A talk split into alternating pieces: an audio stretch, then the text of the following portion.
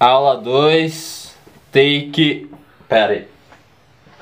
E aí galera, eu sou o professor César Luiz, esse aqui é o nosso canal Vem Fazer História. Na videoaula de hoje vamos dar continuidade aí aos povos da Mesopotâmia. Eu falei um pouco da sociedade da Mesopotâmia na aula anterior, agora eu vou focar mais nos povos da Mesopotâmia. A Mesopotâmia em si, galera, é tipo um Game of Thrones da Antiguidade Oriental.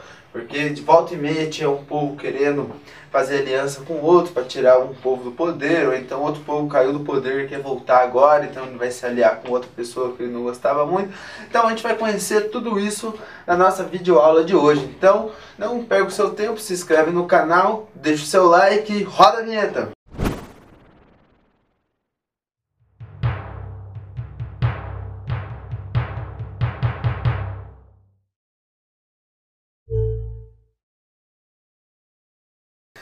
Primeiros povos aí que vão dominar a Mesopotâmia vai ser o povo sumério. Lá por volta de 5 mil anos antes de Cristo, vai começar as primeiras cidades. Ele vai fundar as primeiras cidades da Mesopotâmia, que são elas Ur, Uruk, Kish, Nippur e Lagash. Elas vão ser as primeiras cidades da Mesopotâmia e elas vão ser naquele esquema lá que eu falei na aula anterior, em cidades-estados. Se você não assistiu a aula 1, eu aconselho você a assistir a aula 1 antes de continuarmos aqui na aula 2 para você ter um entendimento melhor aí ter um resultado melhor nos seus estudos. Então, se você não assistiu, dá um pause aí e assiste a aula 1. Então, os sumérios que vão se fixar ali próximo do Golfo Pérsico, que vocês podem ver aí na imagem, vão ser os primeiros povos a chegarem. Além de se organizarem em cidades-estados, eles também vão seguir o modo de produção asiático, que eu citei na aula passada, e também vão ser sociedade de agriculturas de regadio e sociedades hidráulicas. E a religião deles também era interligada ao Estado, e eles também vão ser teocráticos, como os outros povos que a gente vai estudar aqui na Mesopotâmia. Todos os povos da Mesopotâmia eles vão ser teocráticos. Só para relembrar, o líder político também vai ser o líder religioso, ou seja, o rei vai governar tanto politicamente quanto na esfera da religião. Os sumérios, eles também vão ser os primeiros povos da Mesopotâmia a construírem os ziguratos. Os ziguratos, como vocês podem ver aí na imagem,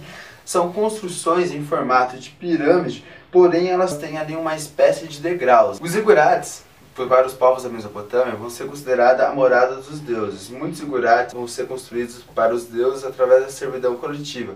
Eles também eram considerados observatório astrônomico. Os povos da Mesopotâmia eles vão conhecer bem os céus, eles vão conseguir diferenciar um planeta de uma estrela, eles também vão é, ser povos que vão ter como base é, o calendário lunar, né, seguindo os ciclos da lua, diferente do Egito, que eles vão seguir o calendário solar. E por isso eles também vão desenvolver o signo, isso mesmo, você que hoje sai, não sai de casa sem olhar o horóscopo, não conversa com a pessoa por ela ser Ares. Tem altas meninas que não conversam comigo porque eu sou mano. Eu sofro muito preconceito por ser Ares e eu sou uma pessoa boa. Então você que tem preconceito com Ares, você pare, você pare. e você sabe que eu tô falando isso pra você. Você sabe quem que é. não ficou bom, né?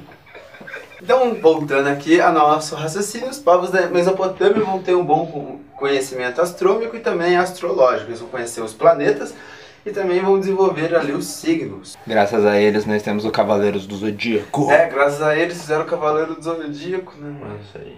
Os caras são foda. Os caras são foda. Obrigado, Sumérios. Valeu. Mas o principal legado dos Sumérios não vai ser conhecer os Cavaleiros do Zodíaco e nem o signo. Vai ser o sistema de contagem dele. Nós utilizamos o sistema de contagem dezenal, que é o sistema até 10.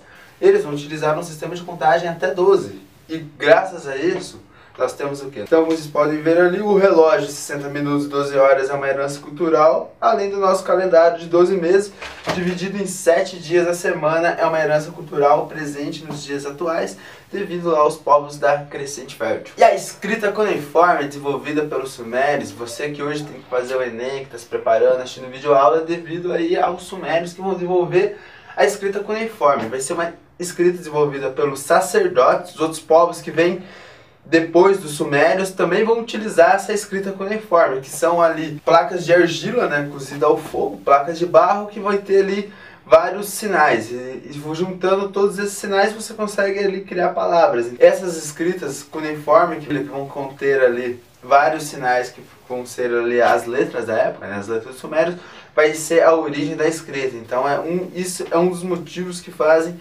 a Mesopotâmia ser o berço da civilização e, como eu disse na aula passada, o divisor de águas entre a história e a pré-história. E a queda dos Sumérios, galera, vai acontecer pelo seguinte: como eles eram cidades-estados, eles guerreavam entre si, não é porque eles eram do mesmo povo que eles viviam em paz. Então, muitos reis sumérios queriam ser melhor que o outro, falavam, pô, cara, o cara ali é melhor do que eu, vou ter que tomar.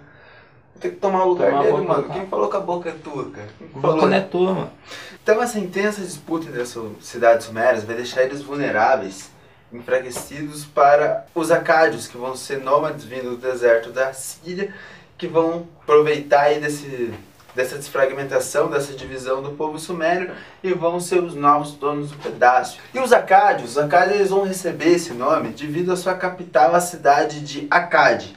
Eles vão colocar sua hegemonia sobre a Mesopotâmia por volta do ano 2034 a.C. Vão ser considerados aí os novos donos do pedaço. Então vai ter o rei deles, o principal rei vai ser o Sargão I. Ele vai fazer o seguinte, ele vai anexar todas as cidades acádias e todas as cidades sumérias. Ele vai unificar os povos derrotados com os povos vencidos, todas as cidades.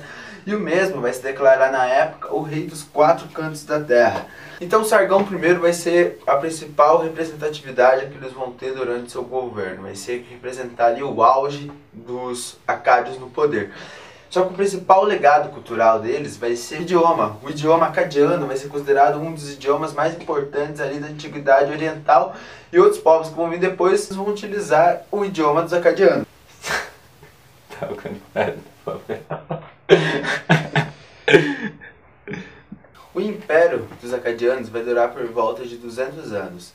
O motivo de sua queda vai ser assim como os sumérios, disputas internas entre as cidades e estados vai deixar eles vulneráveis e enfraquecidos e eles vão ser dominados daí pelos amoritas, também conhecidos como babilônicos. Os amoritas vão também ser chamados de babilônicos devido à sua capital que eles vão criar, que vai ser a cidade da Babilônia. Então, agora os novos quem manda na Mesopotâmia são os babilônicos. Daí aparece lá o Alexandre Nero naquela novela da Globo, lá, lembra? Mas era o Alexandre Nero? Não, era o Alexandre Nero, que daí Não, o Caio. Blá mata ele no final. Não assisti. Ah, não perdeu nada. Era do que? Da Record? Da Globo. Da Globo? A Record é só religião. Hum, entendi. Então os amoritas, originários ali do sul do deserto da Arábia, eles vão impor a hegemonia e vão ser os novos donos do pedaço da Mesopotâmia. O império vai ser iniciado pelo rei Amoreu Sumuabum, mas vai ser através de um camarada chamado rei Hammurabi, que ele vai colocar a Babilônia para sempre na história da Mesopotâmia. Pois ele vai fazer um grande ampliamento do império, ele vai criar o que a gente vai chamar do primeiro império babilônico. Ele vai conseguir dominar todas as cidades sumérias, as cidades acádias e também as cidades amoritas e vai criar o que chamamos de primeiro império babilônico. Se hoje você pode tacar fogo na Babilônia, é por causa desse cara. E durante o governo de Hammurabi, Marduk vai ser considerado o principal deus do panteão dos mesopotâmicos. Lembrando, né, como já disse anteriormente, eram politeístas, eles faziam um culto de vários deuses.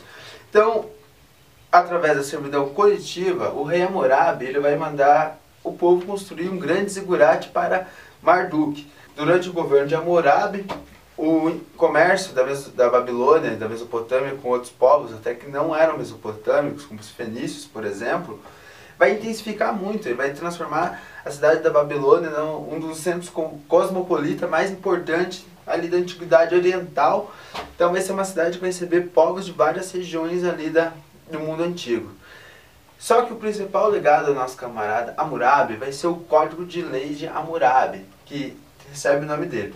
E assim, as leis já existiam antes do Hammurabi, só que era aquela lei verbal. As leis já existiam antes do Hammurabi, só que o Hammurabi ele vai aproveitar e vai colocar isso escrito através da escrita cuneiforme desenvolvida pelos sumérios e vai fazer o que? No idioma acadiano. Então o idioma acadiano por isso que é importante, porque o Hammurabi ele vai colocar o primeiro código de leis escrita da história do mundo através disso. Ele vai mandar detalhar a estela do Hammurabi que hoje em dia se encontra no Museu do Louvre. Então se um dia você for ao Louvre na França, não perca a oportunidade de estar conhecendo a estela de Hammurabi. E não perca a oportunidade de me levar junto. O código de Hammurabi ele vai contar ali com 282 códigos, que vai tratar desde questões de escravo, questões políticas, questões religiosas e de questões de classe social. Só que ele não era um código de lei justo, não. Se você fosse de uma classe acima, uma classe que tivesse mais status, mais poder econômico, você poderia sobressair sobre uma pessoa mais pobre, por exemplo. Se ele, ali o cameraman é rico e eu sou pobre,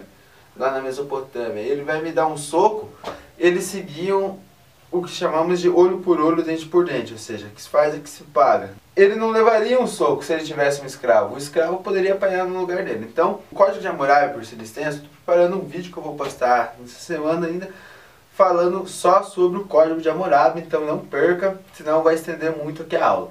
Então, o Código de Hammurabi é a lei do olho por olho, dente por dente. Então, essa é a lei que o nosso amigo Jack Steller conhece muito bem, né?